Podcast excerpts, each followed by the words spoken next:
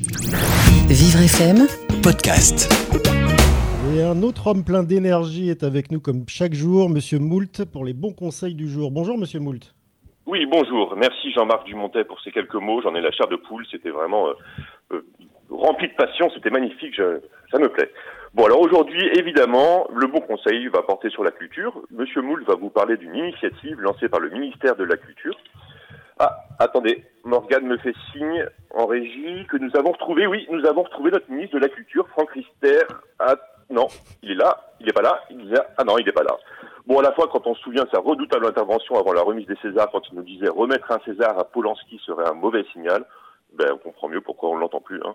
Bon, à la fois, il a eu au moins le mérite de se taire, contrairement à d'autres qui nous assomment avec toutes leurs chimères. Donc voilà, ça c'est fait. Revenons à notre initiative, Monsieur Moult. Donc mon initiative aujourd'hui, c'est euh, hash- hashtag culture chez nous. C'est la culture à domicile pendant cette période de confinement. C'est site que le ministère de la Culture a mis en place parce qu'il dispose de ressources extrêmes et il les met à disposition en ligne sur le site culture.gouv.fr dans différents domaines.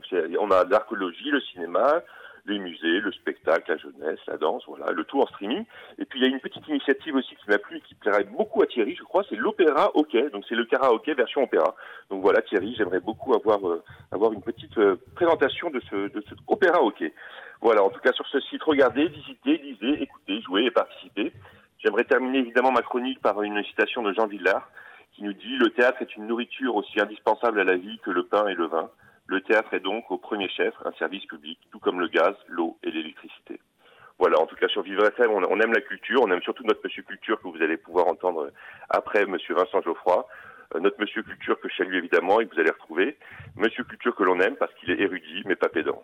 Voilà, c'était Monsieur Moult, il est en, euh, en direct de Vivre FM, il est 11h40. Vivre FM, Podcast.